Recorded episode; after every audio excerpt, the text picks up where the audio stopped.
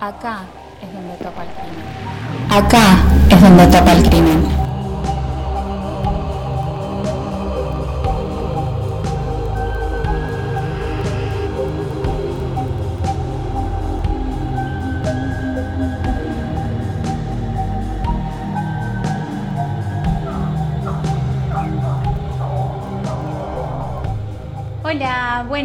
Eh, bienvenidos a el primer eh, episodio de Donde Topa el Crimen. Yo soy la Chessy y conmigo está la Carlita. Hola Carlita, ¿cómo estás?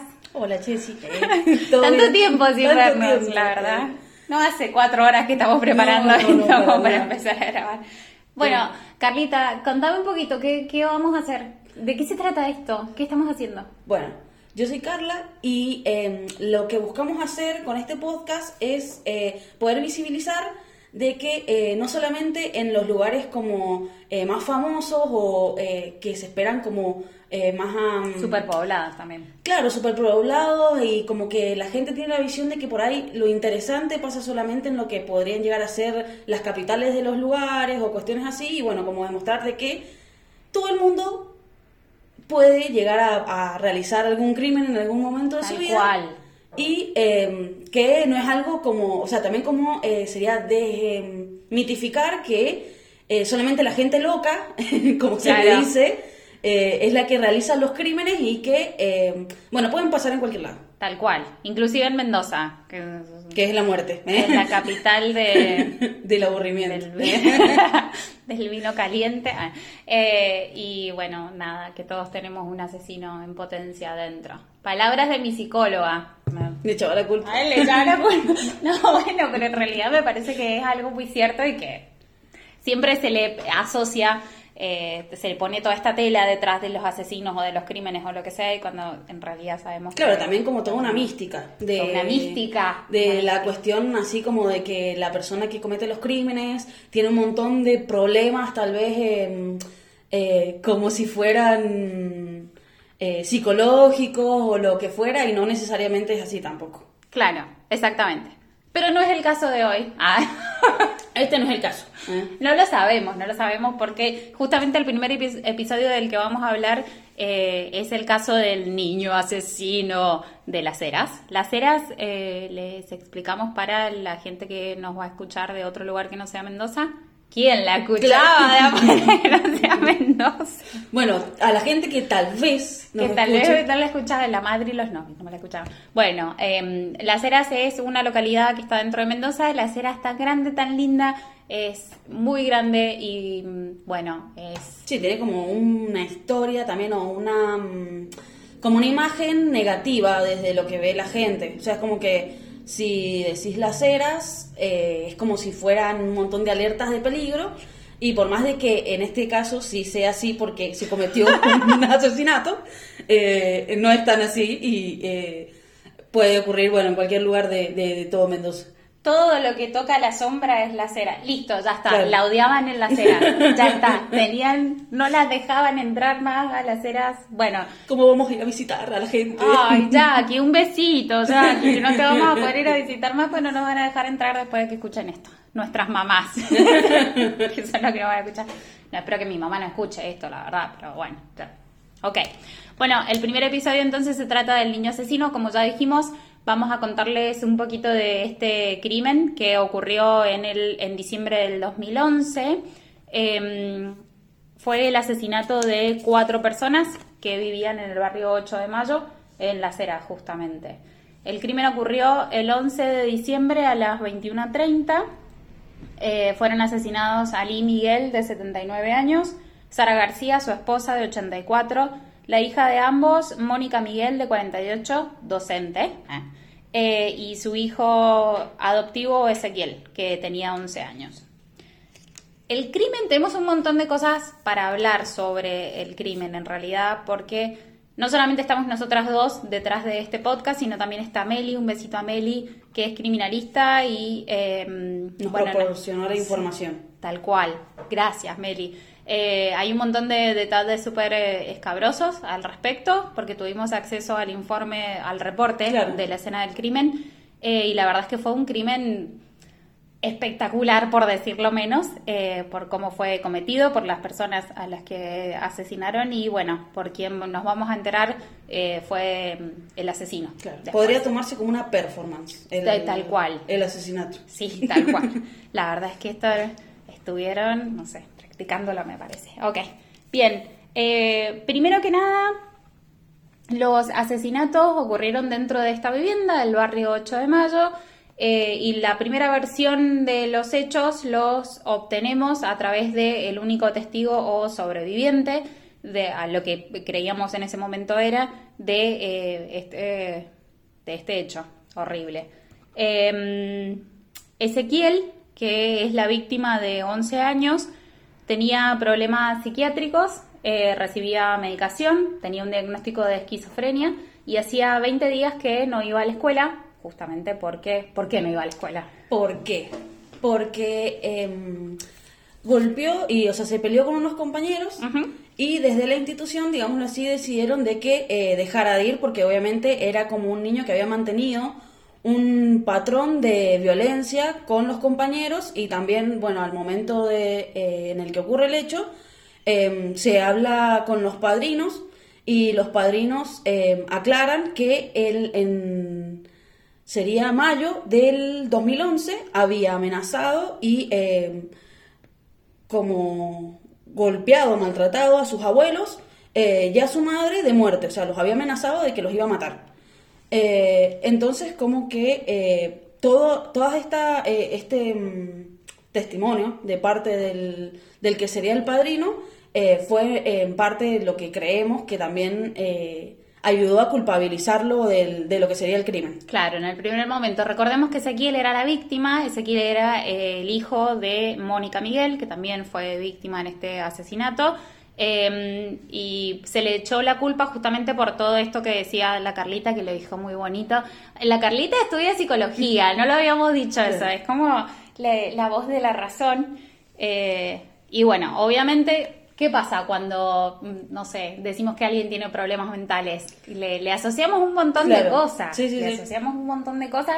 Entonces era re fácil culpabilizarlo a este muchacho que recordemos tenía 11 años y estaba muerto. Em, pero había tenido todos estos eh, problemas mentales, estaba siendo medicado, entonces por ahí lo más fácil fue creer que en un ataque de, ira, en uno de esos eh, episodios violentos que solía sufrir este niño, asesinó a su mamá y a sus abuelos e intentó asesinar a eh, NN. Tenemos que decir NN porque no podemos dar los datos porque en el momento del crimen era menor y estaba protegido obviamente por la ley de niñas y adolescencia, así que no podemos decir el nombre. Intentó también asesinar a NN eh, y no lo consiguió y bueno, NN lo asesina en teoría. Em, en defensa. En defensa propia. Eso fue lo que se conoció como versión en primer momento. Esa era la historia que teníamos. Este niño con problemas mentales que asesina a sus abuelos y a su mamá em, en un ataque de locura. Intenta asesinar también a su amiguito que se encontraba en la vivienda. NN tiene 14 años al momento del hecho. Eh, y bueno, no lo consigue y NN lo termina matando a Ezequiel. Esa fue la primera versión que nos enteramos este fue un caso que recorrió los medios a nivel nacional, de hecho, o sea, es conocido en Mendoza, pero eh, también es súper conocido a, nivel país, tal vez lo recuerden. Em, bueno, pero esta, esta fue la primera versión que tuvimos de los hechos. A los pocos días ya nos enteramos de que esta versión no empieza a cuadrar, ¿no? Por... Entonces, por el hecho de cómo estaba la escena del crimen, em, vamos a explicar ahora rápidamente, pero después vamos a, como a entrar en detalle se encontró, la, era un pasillo en el que había, bueno, mucha sangre por todos lados, un comedor en el que también, y eh, resulta de que había como un rastro de sangre que salía por el patio. Que eso fue lo que permitió a la policía conectar con NN. ¿Por qué? Porque se había em, trepado a la medianera y en eso habían rastros de sangre del lado de la casa y del otro lado de la casa en el que sería como un techito. Eh, entonces eso permite a la policía conectar con NN, que es el que en un, primer momento dice de que entró una persona encapuchada a querer matarlos a todos y decir que los iba a matar a todos. Y que los voy a matar a todos. Malditos. Lentamente. Y Con él- mucho dolor. Los voy a poner a escuchar a mi ley. Cáncer auditivo. ¿eh? El- cuestión de que NN en ese momento, cuando la policía va y lo, y, em, lo refiere a él como parte de la escena, él dice de que sucede esto de que entró una persona encapuchada y que los había matado a todos. Pero la claro, eso no cuadra. claro, la- a la no policía no, le cuadra No, la situación. Eh, Porque en- no había, no había nada que dijera que había habido otra persona Claro. en ese momento. o Bueno. sea, no tenían cómo, cómo justificar. los que serían los, los peritos o la gente que va a la escena de los crímenes. La- los amigos de la Meli. Claro. Por cómo está la escena pueden determinar cuántas personas hay, qué elementos utilizaron, bueno, de qué forma fue, como que siguen toda una historia en base a, bueno, cuestiones periciáticas que no tengo idea. Periciat. ¿Eso es una palabra o no estamos? No, no, Inventamos en el primer episodio y donde metamos palabras, decimos la cosa, bueno, ya fue.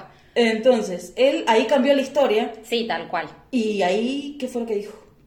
Ahí le echó la culpa a Ezequiel. Claro. Cuando la policía lo acorrala y le dice, no, mira, chabón, acá no entró nadie, o sea, estaban solamente ustedes eh, adentro del domicilio, él cambia la historia rápidamente y brinda eh, esa información de que eh, Ezequiel, en un ataque de, en un episodio psicótico o lo que sea, los había matado a todos. Cuando intentó matarlo a él, él se defiende.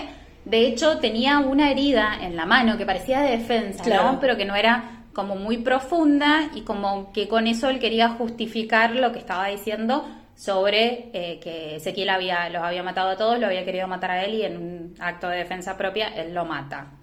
Bien, vamos a contarles un poquito de NN, lo poquito que conseguimos, porque si bien este es un caso que estaba por todos lados y que tuvo un montón de relevancia, como les contábamos a nivel nacional, eh, no, no tenemos información de, de NN. Te- eh, hemos hablado, como siempre pasa, tenemos más información sobre la víctima Claro. que eh, sobre el asesino en cuestión. Pero bueno, también entendiendo que era un niño, ¿no?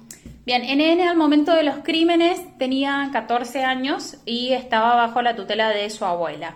Eh, lo único que se sabe es que su madre estaba en Córdoba y su papá estaba de vacaciones. Estaba de vacaciones, no podía Y dejó al niño, claro. tal vez. No, mira, estoy veraneando en las toninas, la verdad que no tengo ganas. Tal vez por eso mató a todos, le dio bronca que el padre se había ido de vacaciones sin él y los mató a todos. Sí, tal cual. Padre se había alquilado un motorhome en el Carrizal y le dijo, ¿sabes cuánto? O sea, me cobran por día, no, no voy a volver, no me importa quién mataste, no voy a volver a buscarte, hermano, me parece que no. Bien, también sabemos de NN que es oriundo de San Juan. No sabemos si nació ahí, Claro, si nació en Mendoza, eh, si los padres son de no tenemos idea. de San Juan. Toda esa información Mm, está... Sí, no, viste como que no, no, pudimos recolectar más información al respecto. Eh, lo interesante, creemos, de, de este caso es cómo se fueron dando las cosas hasta llegar al, al culpable, ¿no? Eh, vamos a hablar un poquito de el crimen en sí, ahora, de la parte que a todos nos gusta. Pues a ver, si estás escuchando esto te gusta, o nos conoces. o nos conoces y te gusta, que Claro, también puede ser. Las dos opciones. Las dos opciones. Bien, em, la- les vamos a contar ahora qué fue la, la información o lo que salió en los medios sobre este caso. Entonces, dice que, según lo conocido por lo que sería el que tendría el expediente ya, archiva- el expediente ya archivado, eh, Ezequiel, junto a su amigo, habrían estado viendo pornografía en Internet, lo que le dio origen a una pelea que terminó en el baño, donde el menor recibió varios puntazos por la espalda que le provocaron graves heridas que terminaron con su vida. Eh, una hora más tarde, después, o sea, en el hospital. Eh, está bueno esto porque eh, en lo que sería la escena del crimen se veía, o sea, se veía de que en el baño eh, había, además de mucha sangre, eh, eh, habían, o sea, el, el NN había apuñalado sistemáticamente a Ezequiel en la espalda, Un crimen con en el cuello, abajo de la mandíbula. eh, y eh, también, bueno, se notaban lo que serían heridas a corto punzantes de eh, defensa eh, En las manos. en las manos, o sea, de parte de eh, Ezequiel y el, en parte el otro, digámoslo así, el NN también recibió eh, esa herida eh, que supuestamente era de defensa, o sea, defensa ante la defensa del otro que, que, que estaba, siendo matado, claro, matado eh, que, estaba... que, estaba... siendo matado. Bien, sí, ante el otro, la defensa del otro que estaba siendo matado. Eh, yo creo que lo interesante en esta parte es que, por ejemplo, la, la hazaña, la hazaña, ¿no? Con que este, este muchachito, decime que se va a enojar tanto, bueno, estaban viendo pornografía, pero ¿qué ¿Por qué te puede hacer enojar tanto? tal cual. Le quiso cambiar el video, no sé. Sí, tal no cual. No le quiso hacer una paja. No veamos de asiáticos. Claro, y se enojó. No, de asiáticos no. no, la verdad es Y pum, una Veían, no de MILF, y de repente dijeron como... No, bueno, no sé. Pero la verdad es que se originó una pelea. ¿Qué, ¿Qué, tanto puedes pelear con alguien como para decidir de repente que lo vas a ir a cuchillar al baño? No sé. Bueno, tal vez en este momento, cuando NN va y acuchilla, a, a todo esto tenía un cuchillo de carnicero, porque se, se utilizaron dos armas. Dos armas. Eh, un en cuchillo, este de crimen, un cuchillo de carnicero y el otro tramontina. Y un tramontina, ¿me entendés?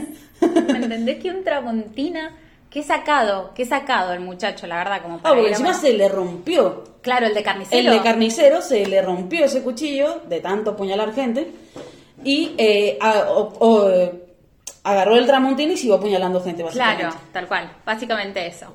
Bueno, una vez que lo mata a Ezequiel en el baño, va a la habitación de la madre, donde estaba Mónica descansando. Mónica, la encontraron, nosotros el acceso que pudimos tener a la descripción de la escena del crimen, ella estaba como recostada en su cama mirando a, a la pared. Asumimos que estaba, estaba descansando en ese momento y tal Claro. vez ella intentó como cuando lo vio entrar, imagínate que estaba acostada en tu cama y entra un chabón blandiendo un cuchillo de carnicero. ¿Qué haces? ¿Me entendés? Como que de repente decimos, mm, Encima un ¿y acá amigo de tu hijo. Claro, tal cual. Un amigo de tu hijo con el que se juntan a ver porno. Tranqui. La, vida, la cosa sana. bueno, no, no, nos imaginamos lo que puede haber sentido Mónica en ese momento. Eh, no alcanzó a defenderse, No. obviamente. eh, y bueno, y fue, fue apuñalada en su cama. Claro, y la encontraron eh, apuñalada y como eh, recostada, digámoslo así, sobre la pared, o sea, con la cabeza apoyada en la pared, eh, del lado eh, sería izquierdo, entonces estaba apuñalada toda del lado derecho. Que a la parte que te veo te apuñalo, Claro, sería algo así. algo así. Lo, lo que, lo que se ve ahí, con esto voy a trabajar, esto me sirve. Eh, la parte más triste, me parece, ah, Mm. es la parte de los abuelos. Eh, ellos estaban volviendo de misa. Estaban volviendo de misa. Por eso no hay que ir a misa. No hay que ir a misa, no hay que ir a misa porque cuando volvés de misa Te apuñalan. te apuñalan, ¿me entendés? Es como, no hay que ir a misa porque te, te pueden matar cuando volvés a tu casa. Bueno, ellos estaban ingresando a su domicilio. Esta es la parte del pasillo, la parte del pasillo donde ya la Carlita les va a co- contar lo que encontraron en ese pasillo, pero él se había escondido atrás de un mueble y de repente lo ve entrar a, a Lee, que era El abuelo. el abuelo eh, lo ve entrar y nada, se, se le tira encima, se le abalanza, lo apuñala también. Algo que no dijimos antes es lo de Mónica. Cuánta la cantidad de puñaladas que tenía, más de 28 puñaladas, porque esa hazaña con la madre, que encima estaba acostada, que encima no se pudo defender. O sea, ahí más allá de toda la situación de que ya es como indefendible el hecho de haber asesinado a una persona, eh, pero la cuestión está de el ensañamiento. Porque por ahí, eh, no digo que meter una puñalada puede, o sea, puede llegar a ser una defensa, obviamente, pero una puñalada. Sí. Ya si metes 20 puñaladas, ya está, si ya está más muerto que no Claro, sé qué, ¿para cual. qué la seguís apuñalando? 28. Ahí se le debe haber roto el cuchillo. Yo Ahí creo que sí. Yo creo que sí. Bueno, entonces volvemos a Ali. la parte del pasillo donde Claro. eh, lo asesina Ali. Eh, Sara García, Sara García era la abuela, tenía 84 años. Es como que ella se traslada un poquito porque lo encontraron Ali en el pasillo. Eh, imagínense una casa de barrio eh, común, digamos, las habitaciones en el fondo, el baño en el medio del pasillo, después la cocina, después el comedor. Lo encuentran en el pasillo y la cantidad de sangre que había era impresionante. Claro, por eso también eh, se dice, o sea, se, se postula, se podría decir, de que eh, las personas lo que serían eh, Ali, él mueren en la escena, pero Ezequiel y la abuela mueren en el hospital. Entonces, eh, en, el, en lo que sería la escena del, del, del pasillo, eh, se puede ver cómo se traslada, o sea, cómo la persona ya apuñalada, pudiendo ser tanto la abuela como el abuelo, eh, apuñalados se trasladaron por la casa hasta que, bueno, llegaron a un momento, no sé, en el que se terminaron de, Sí, se terminó desangrando, en el caso de Ali, y bueno, falleció. Eh, pero esto todo dejó un rastro de sangre y eh, como si fueran charcos de sangre por todos Sí, lados. Y también eh, se habían, eh, o sea, se podía ver, eh, por ejemplo, en un sillón eh, que se había, como que se habían manipulado objetos y se habían cambiado de lugar. ¿Por qué? Porque estaban todos ensangrentados. Tal Pero cual. también eh, habían mar- eh, marcas en la pared eh, de sangre, como si la persona, que en este caso suponemos que ha sido el NN, quien ha, ha pasado la mano por la pared eh, dejando el rastro de sangre. Claro, como que arrastró los dedos por la pared. o Claro. sea, cuando uno juega Como y se va limpia, caminando, sí, no sé. ajá, tal cual. O te va- vas caminando y pasas los dedos por la pared y arrastras toda la, toda Claro. la mancha. Los rastros hemáticos también. También es importante esa escena que había sangre hasta en el techo. Sí. O sea, había sangre por todos lados. Es una pesadilla, es- no sé, mira, estamos en el...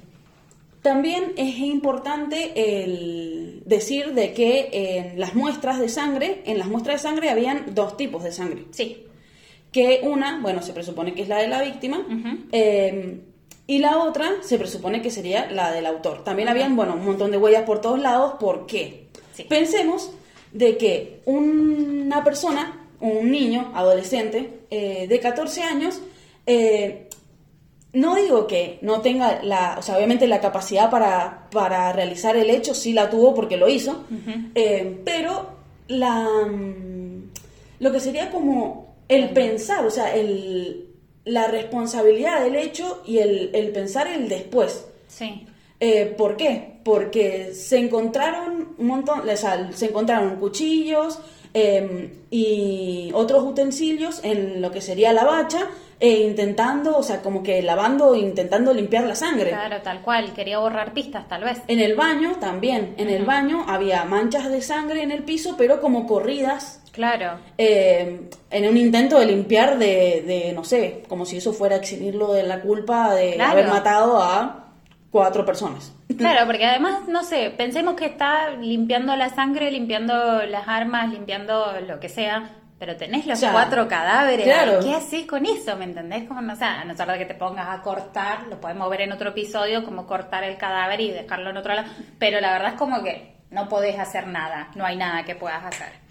Eh, creo que algo también muy eh, impresionante de, de- de todo esto es que el niño estuvo ahí, eh, o sea, estuvo matando a la gente, después pensando en lavar todo, después toda, toda su ropa obviamente se encontraba manchada y se fue a la casa de su abuela, se fue a donde vivía, vivía enfrente y la abuela le lavó todo. Claro. Como llegó lleno de, de sangre, tenía manchas hemáticas en todo el, en toda En las su ropa, en zapatillas, sus todo. zapatillas. De hecho, había muchas huellas de él. O sea, que se había tra- claramente se trasladó un montón adentro de la casa. Sí, estaba matando gente. Acá, Claro. Mataba acá, mataba acá, mataba acá. Pero imagínate en el momento, o sea, yo me imagino como la situación de después de haber matado a la gente. ¿verdad? Y como ahí, ¿qué hago? Claro. ¿Entendés? O sea, sería como, no sé, un volverme... No, eh, me da un- una cuestión horrible, no sé, claro. Una desesperación. Claro, ¿qué haces? Y, y- y bueno, y él decidió eh, irse. Claro, tal cual. Ir a ver a la abuela. Ir a ver a la abuela con la que vivía. Bueno, pero porque nosotros no matamos. Matar está mal. Quiero que quede claro. Por favor. Por favor, matar está mal, no maten, porque si no después vamos a hablar de ustedes en este podcast. Pero sí, obviamente, no deja de ser un niño. El niño se va a la casa de eh, su abuela, también la abuela, ¿no? ¿Qué pensó la abuela? La abuela. Le confesó él que había matado, porque con premura, lavando todo de repente, como no, no, te tengo que lavar esto o porque sea, tiene sangre. como un queriendo también ¿Tapar? tapar, claro. Tapar a, a, eh, la historia de la vida, eh, Claro. tapando a la gente. Claro, tal cual. de el que, eh, o sea, querer tapar a tu nieto de que cometió un asesinato del que vos no tenés ni idea. Claro, tal cual. O sea, no Pero- sabía ni a quién mató ni qué fue lo que hizo, pero vamos a taparle todo y lavémosle todas las cositas rapidito y a ver si así se le se exime de la culpa y no lo Claro. no lo encuentran ni lo Y lo acusan. claro. ¿Vos decís que la abuela sabía que él fue, llegó y le, y le confesó a la abuela lo que estaba haciendo? Yo no sé si le, lo- le po- lo podría llegar a confesar. Tal vez la abuela, tal vez la abuela. Bueno, como no se sabe nada de no me gusta decirle, pongámosle un nombre. Claro, pongámosle- Sebastián. claro, Sebastián. Sebastián. Bien, Se- Sebastián, del que nada se sabe, eh, en realidad puede haber estado, no sé, puede haber tenido como antecedentes o algo que se, que se demuestre o que por ahí, no sé, la abuela, pero que las abuelas por ahí te bancan todo, no sé, mis sobrinos que se portan re mal, mi mamá siempre los defiende. No, no, no, mentira, no, no sé. Pero sí puede haber sido que tal vez la abuela tratando de proteger a, a este niño de repente decidió lavar todo o puede ser que se asustó o puede ser que, no sé, pensó que estaba... ¿Por qué lo va a lavar tan rápido? Sí, Cuando llegó la policía ya estaba todo lavado, che. Es como que yo pienso en la abuela en el sentido de que llega mi nieto, en el caso de que tuviera, Hola, nene. Claro. Y eh, todo Vení, come. ensangrentado. Come. Y uno tiene la responsabilidad porque su padre no estaba. Estaba de vacaciones. Entonces, más allá de la responsabilidad de pensar y de decir, ha matado a alguien o ha, bueno, realizó un crimen, Sí. es como el de decir, eh, si el padre se entera todo esto, me va a cagar a pedo, me va a bardear a mí, eh, voy a intentar que, o sea, que hiciera como si nada estuviese pasado. Sí, ¿me también. Igual, yo creo que, bueno, nada, esas son, son situaciones o son, no situaciones, pero decisiones que uno toma en, en esos momentos que por ahí no tienen mucho sentido. Eh, hay un montón de acciones que, ha- que tienen los asesinos luego de cometer los asesinatos que no se podrían explicar de ninguna manera más que Claro. desesperación. Como la gente que va y, y realiza los crímenes y después vuelve al lugar del hecho. A la escena, este es uno de los casos. Claro. Él volvió y bueno, nada, Pero ¿para qué? Pero ¿para qué? ¿Para qué? Bueno, eh, la verdad es que eso es algo que, que intriga un montón a la gente, pero hay un montón de asesinos que, nada, sienten placer al volver a la escena del crimen y por ahí revivir este acto que los hizo. Hay eh, un montón de asesinos que también, no sé, eh, saca- obtienen placer eh, de solamente de matar. Sí, o se eh, dejan como los souvenirs y cosas Tal así. cual, tal cual, como un recuerdo de lo, de lo que hicieron en realidad, así que eh, puede haber sido por eso también, como va a volver a la escena del crimen. Em, bien, En lo que sería enero del 2012, o sea, pongámoslo así, primero se culpabiliza, se culpabiliza a Ezequiel del hecho. primero, primero el hombre encapuchado que entró, ¡eh, la voy a claro, a todos! supuestamente. Pero eso duró un día, Claro. al otro día ya la culpa es de Ezequiel. Y después la culpa era de Ezequiel por todo este eh, historial, Sí, el bagaje. digámoslo así, psiquiátrico, violento, Sí. y un montón de indicadores que podrían llegar a ser más que era adoptado, porque seguramente tenía problemas con la madre, tenía problemas con el padre, Claro. todos esos prejuicios de la gente. Que eh, están mal. Que eh, están institucionalizados. eh, Ay, le sale la psicóloga de adentro. a esta. es que, vos imaginate, o sea, es como si fuera eh, todos los prejuicios en una institución, como la policía o, eh, no sé, los jueces, que, o sea, básicamente tienen una responsabilidad muy grande, pero lo hacen desde sus propios prejuicios. Sí, tal cual. O sea, ese es el tema, ¿me Pero la, la opinión popular está llena de prejuicios. También, obvio. Pero ellos son especialistas. A mí que. Pepe Juana venga y me diga una boludez, bueno, me importa un bledo. Pero que venga un juez y que, no sé, diga, bueno, sí, vamos a culpar al niñito este porque es esquizofrénico. Sí.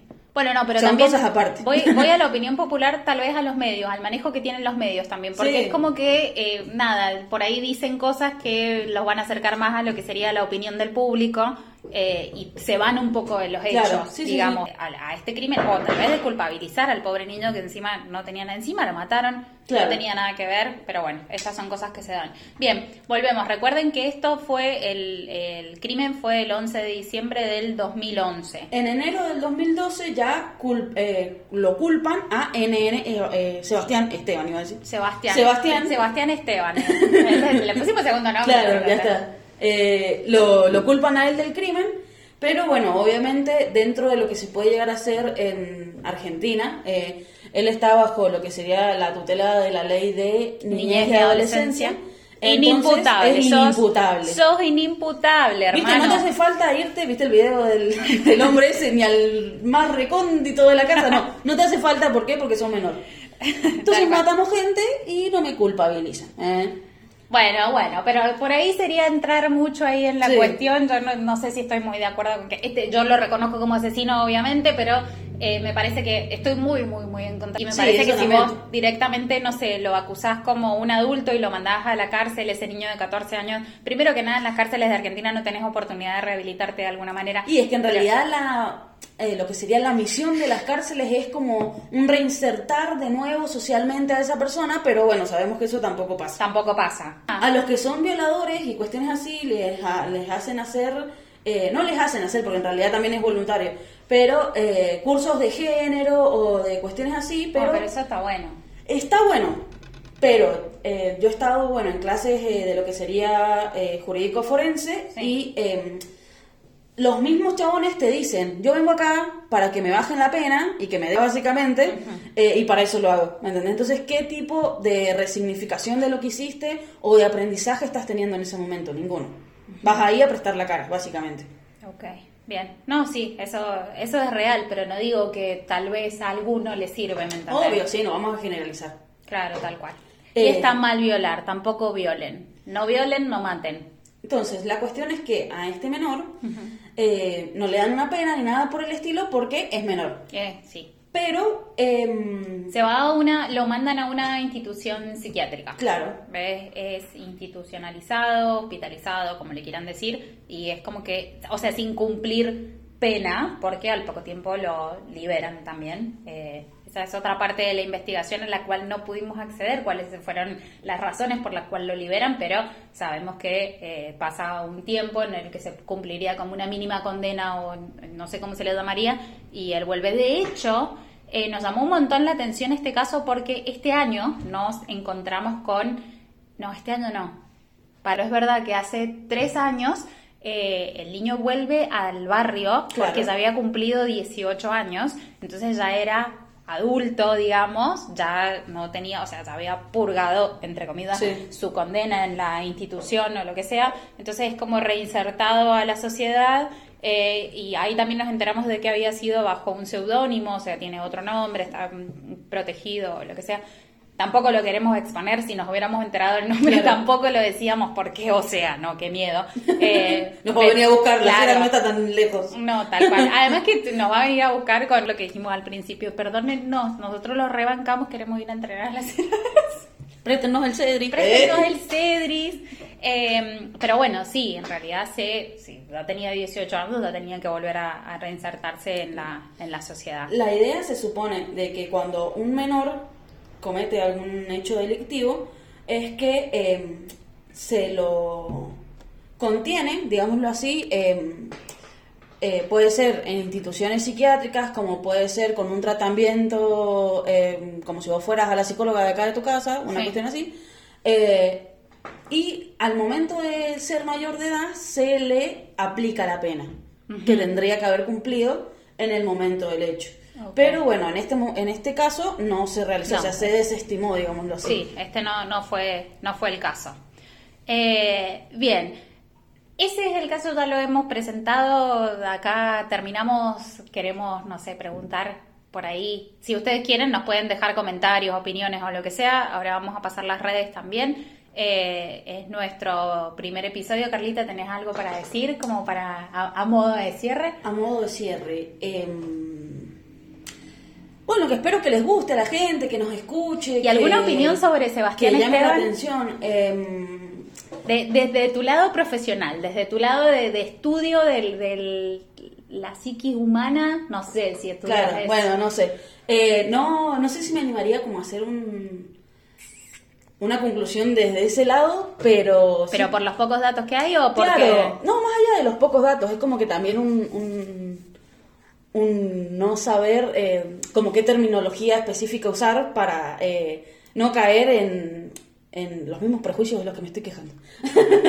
Tal. Entonces, eh, me parece que la verdad, no, no es a modo de defensa ni nada por el estilo, pero eh, no creo que haya sido ni un contexto ni un ambiente muy facilitador ni em, proporcionador de cuestiones afectivas o emocionales que hayan podido establecer un desarrollo eh, que fuera em, beneficioso para alguna persona, porque sinceramente, o sea, más allá de que cualquiera puede llegar a ser un asesino y en cualquier momento puede llegar a pasar, eh, verdaderamente tenés que estar pasando por una situación muy de mierda o haber tenido un contexto muy de mierda eh, para eh, terminar, o sea, que la única solución sea eh, que porque no te pudiste clavar la paja como quisiste, matar a alguien, ¿me entendés? O sea, básicamente eso. Bueno, volvemos a la parte del porno. Siempre, viste, la vida como que nos va porno, llevando. Sí, no, no. No hay que ver porno No tampoco, hay que ver chicos. porno tampoco. Eh, no, no hay que hacer nada. No hay que hacer nada. Esa, esa es la verdad. Eh, bien, me gustó mucho tu conclusión final, Carlita. Y mm, lo que yo pienso es que. mm, no sé qué pienso, la verdad, sobre este caso. Me sorprendió un montón y me gustó un montón. Eh, creo que. También esto de mostrar como Sí. un niño que por ahí también lo tienen como una idea así muy pasiva, muy de inocencia, Sí, muy de, de todo sí. eso, de poder demostrar de que verdaderamente eh, tienen la capacidad para, tienen una autonomía y una libertad eh, de decisión y que también, bueno, tienen que hacerse responsables de eso. Sí, por supuesto que sí. Eh, me parece que está re bueno que hayamos arrancado el primer, el primer caso con esto, ¿me entendés? Hay que desmitificar también que los niños son angelitos. Los niños no son angelitos, no, no, no, guarda con los, no hay que tener niños tampoco. Bueno, Mandaba la gente, "Eh, vamos a ponerle un nuevo nombre, ¿qué hacer y qué no hacer? ¿Qué no hacer? ¿Qué no, hacer? no hay que hacer porno, no hay que, no hay que hacer porno. No hay El OnlyFans, pues, le dejaba El Bueno, por ahí, no sé, el OnlyFans te da una monedita, no sé, hay, hay que ver. Así que apoyamos tu cuenta de OnlyFans. Si tenés un OnlyFans, Claro. pasanos, nosotros lo vamos a compartir. Eh, no, bueno, pero la verdad es que eh, criatura de las pelotas. Hay niños que son terribles. Exacto. Así que eh, tenés niños asesinos también. Eh, bueno, y ya para cerrar, em, gracias por escucharnos. Si nos quieren comentar algo, si tienen algún caso de Mendoza, si conocen gente que haya participado, si en su familia hay algo. Porque Si quieren venir que- y participar también. Sí, si quieren venir y participar de una. Pero eh, en la familia de, de todos hay eh, casos extraños. En la mía hay, ya vamos a llegar a la parte, ya vamos a llegar a contar la parte, pero todos tenemos algún muertito en el placar, no nos hagamos los vivos. Eh, pueden participar y nos pueden mandar los casos también a donde topa el crimen arroba gmail.com. ¿Está bien? ¿Lo dije Sí. bien? Eh, nos pueden buscar en Instagram, también lo vamos a dejar en la descripción porque no me lo acuerdo, la verdad es que me lo olvidé. Y, y bueno, y eso ha sido todo por hoy. Gracias por escucharnos. Mamá, un beso. Mamá, gracias por escucharnos. Eh, y bueno, nada, nos vemos en la próxima. Claro, en el próximo episodio. En el próximo episodio de Donde Topa el Crimen. Bueno, listo. Gracias. Chao. Chao.